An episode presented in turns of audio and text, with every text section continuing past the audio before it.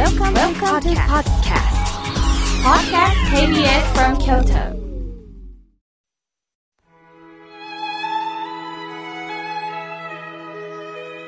改めまして、僧侶の河村明慶です。今日の法話のテーマは、声から伝わるぬくもりについてお話しいたします。今日は明治33年、日本初の自動公衆電話が東京の新橋駅と上野駅の駅構内に設置された日だそうです。まあ、当時は自動電話と呼ばれていて、交換手を呼び出してからお金を入れて相手につないでもらうものだったそうです。それから大正14年、ダイヤル式で交換手を必要としない電話が登場してから公衆電話と呼ばれるようになりました。公衆電話とは不特定多数が利用できる公共の電話機で、公共性が高いサービスとして未だに存在してますよね。一般的には鉄道駅構内、市街地の大通り、そして市役所、空港、ホテルなどに設置されている場合が多いですよね。しかし、携帯電話や電子メールが普及した現在では、公衆電話を利用する機会が減ってるそうです。とは言っても、大地震などの災害時には、携帯電話などをつながりにくくなり、やはり非常時における重要な連絡集団として役割を担っています。私事なんですが、学生時代は寮に入っていました。同室の友達には聞かれたくないようもありまして、10円玉をたくさん袋に入れて公衆電話をかけに行ったものです。しかし、長話をしてると、次に待ってらっしゃる方から睨まれた経験もあります。えちなみに、今、公衆電話から加入電話等の、えー電話をした場合、10円だったら、通話時間どのくらいでかけられるかご存知ですか？今は39.5秒だそうです。1分ももうかけられないんですよね。さあ、電話の良さって何でしょう？顔を見せることなく声だけでコミュニケーションを作ることができます。特に今、新型コロナウイルスによる未曾有のパンデミックにより、電話相談の重要が増しているそうです。もともと電話相談というのは自殺防止を目的としたそうなんですよね。24時間体制で行われています。今では地域の事情に合わせて実地団体など窓口が設置されていきました。今この緊急事態宣言下では相談件数はさらに増えてるそうです。病気の悩み、新型コロナに関すること、心の問題、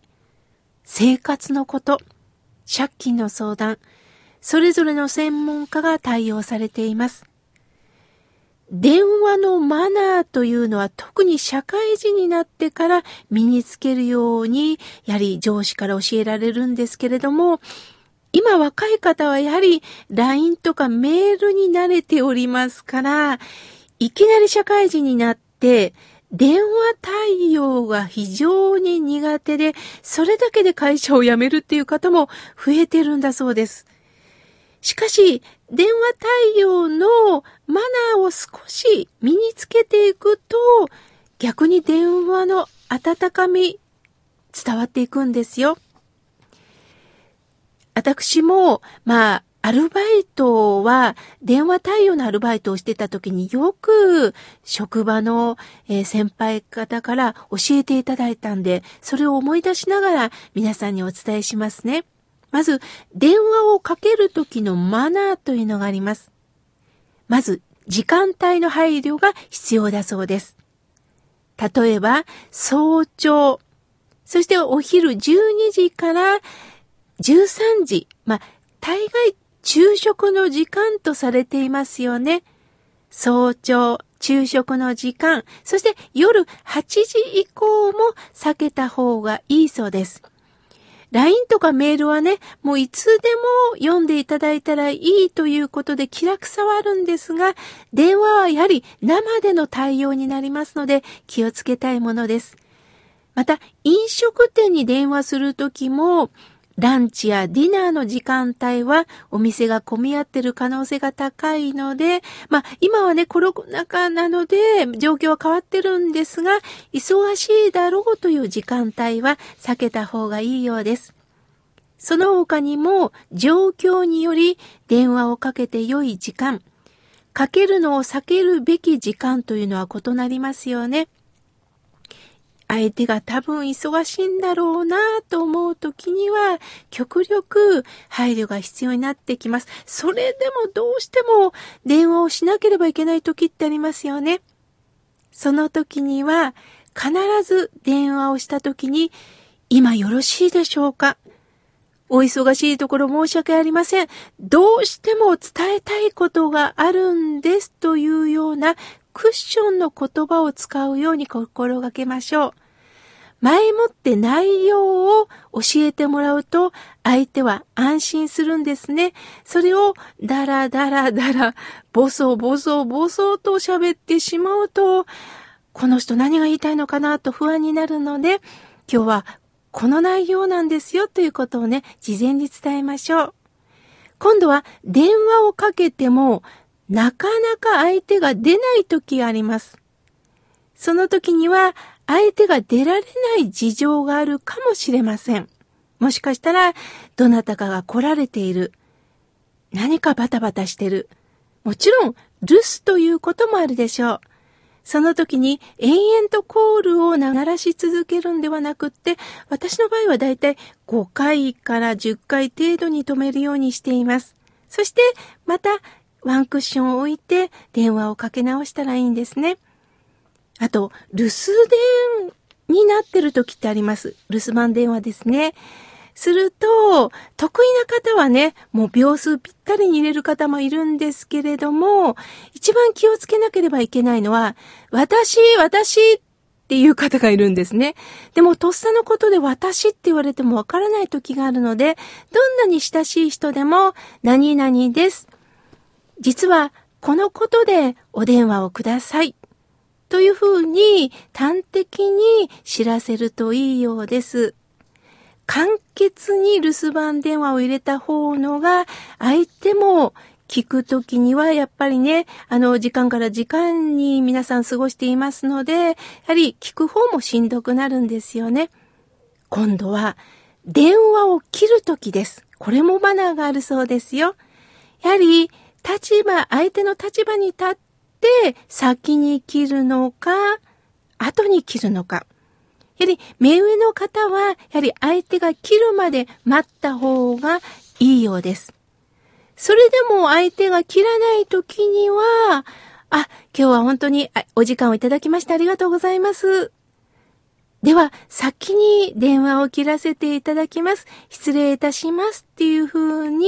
相手が切らない時には、まずは挨拶をして切ったらいいと思います。しかし、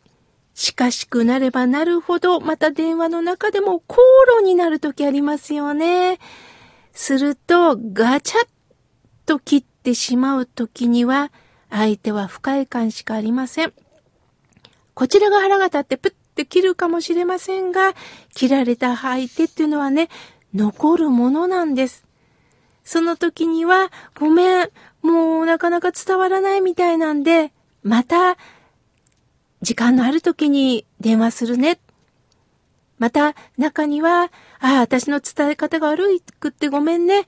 また、かけ直すねっていう風に、もう一方的に電話は切らない方がいいようです。電話はやはり温かい声が理想的です。私はどんな電話も良い電話と思って受け取っています。